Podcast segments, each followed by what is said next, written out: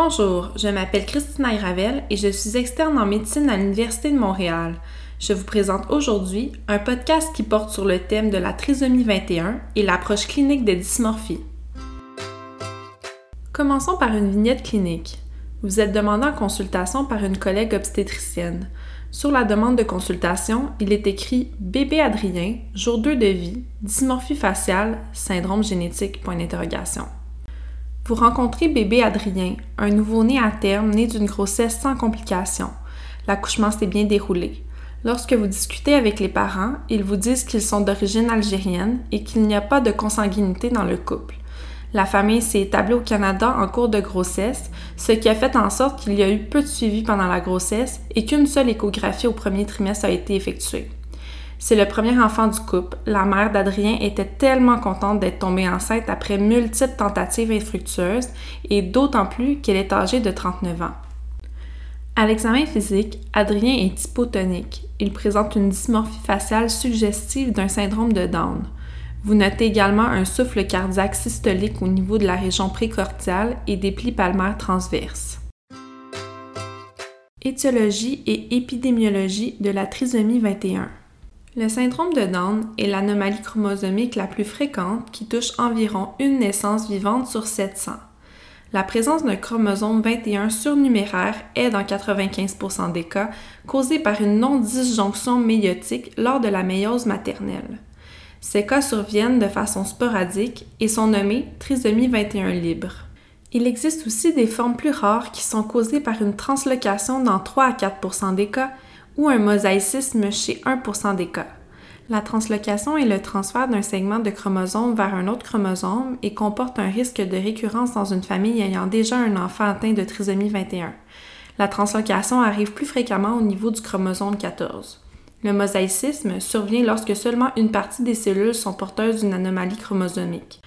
Le tableau clinique est parfois moins important chez ces enfants. Le risque de donner naissance à un enfant trisomique augmente avec l'âge maternel. Effectivement, celui-ci est d'environ 1 sur 1500 à 20 ans et augmente à 1 sur 20 à 45 ans. Une femme âgée de plus de 35 ans est également plus à risque d'aneuploïdie en général. Dépistage et diagnostic prénatal. La trisomie 21 est souvent découverte lors de la grossesse. Depuis 2010, un programme de dépistage provincial de la T21 est maintenant disponible pour les parents sur une base volontaire. Celui-ci comprend le dosage de marqueurs biochimiques comme la protéine A plasmatique, l'alpha-fétoprotéine, l'hormone chorionique gonadotropique, le l'inhibine A et la recherche de certains signes échographiques comme une clarté nucale augmentée à plus de 6 mm. À noter que seulement la moitié des fœtus avec T21 auront un signe échographique anormal. Le diagnostic par procédure invasive des aneuploïdies comme la T21, par cariotype fœtal via amniosynthèse ou par biopsie des villosités coriales est réservé aux femmes présentant un risque de plus de 1 sur 300. Ceci est souvent discuté lors d'une visite avec une conseillère en génétique dans les premières semaines de grossesse lorsque le dépistage montre un signe élevé d'anomalie génétique sous-jacente. Lorsqu'on suspecte la maladie chez un nouveau-né, il faut le confirmer via l'analyse du cariotype du nourrisson. C'est le cariotype qui permet au clinicien de faire un counseling génétique adéquat. À l'échographie morphologique effectuée au deuxième trimestre, certaines trouvailles peuvent être suggestives d'une T21. Des tissus mous augmentés à plus de 6 mm, une discordance entre le diamètre bipariétal et les humérus, des intestins hyperécogènes, un foyer intracardiaque hyperécogène, une pyélectasie rénale, ou un os nasal absent. Manifestations cliniques. Les enfants atteints de T21 présentent des phénotypes variables comprenant une déficience intellectuelle légère à modérée, une petite taille, des anomalies crânio-faciales et oculaires caractéristiques telles qu'un visage rond, une brachycéphalie, un excès de peau au niveau du cou, des fentes palpébrales mongoloïdes ou orientées vers le haut, des replis épicantiques, des taches de brouche-fil dans les iris, des cataractes congénitales, des petites oreilles parfois mal formées et une protrusion de la langue. Ces enfants présentent souvent une hypotonie tronculaire et des malformations squelettiques telles qu'une hyperlaxité ligamentaire, des mains carrées, des doigts courts, une clindodactylée du cinquième doigt et un pli palmaire transverse unique appelé simien. Le syndrome de Down est associé à certaines complications médicales. Les malformations cardiaques congénitales sont présentes chez près de 50% des enfants, particulièrement le canal atrioventriculaire, la CIV ou la CIA. Plus rarement, ils peuvent présenter une tétralogie de Fallot ou un canal artériel persistant.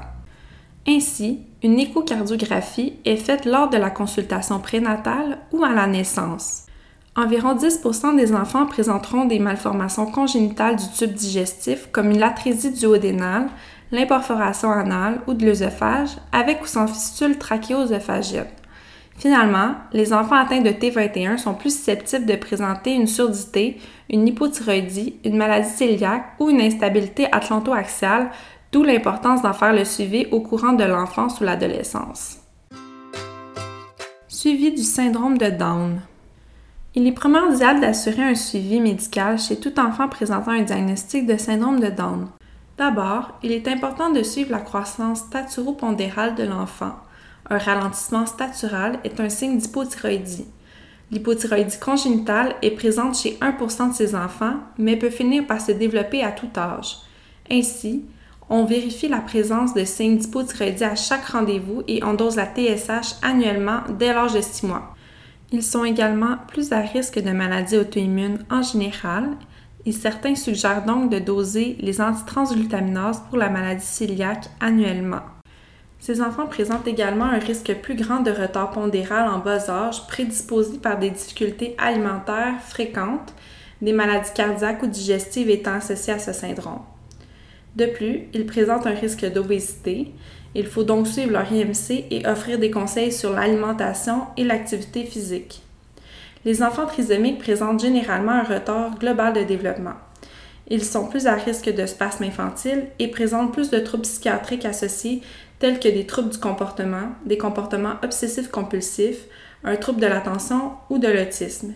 Il est donc important d'orienter rapidement l'enfant en réadaptation afin qu'il puisse bénéficier d'interventions en physiothérapie en orthophonie et en ergothérapie. Les affections oculaires sont fréquentes dans cette population.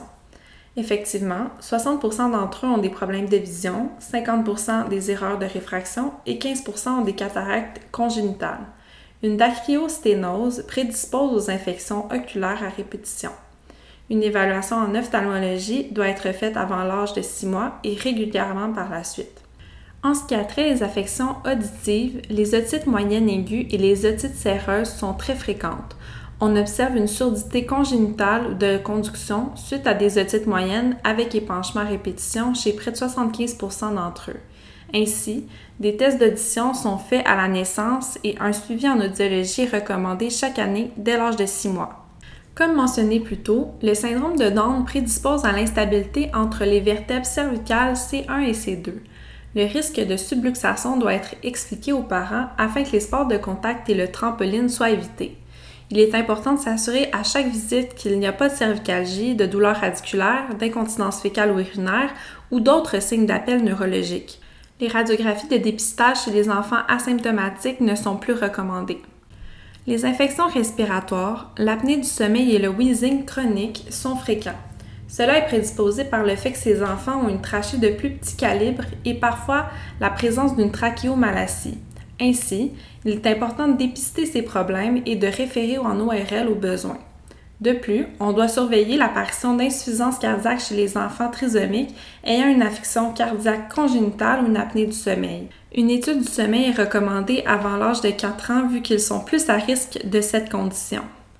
Outre les malformations digestives congénitales, cette population d'enfants est à risque de troubles digestifs tels que les difficultés alimentaires et les troubles de la déglutition qui surviennent en raison de l'hypotonie axiale, du retard de développement, de la trachéomalacie et des affections systémiques concomitantes. Le risque de maladie cœliaque, de RGO et de maladie d'Hirschsprung sont augmentés. Finalement, on observe fréquemment des polyglobulies ou des thrombopénies en période néonatale. L'anémie fériprive secondaire à un manque d'apport en fer est fréquente.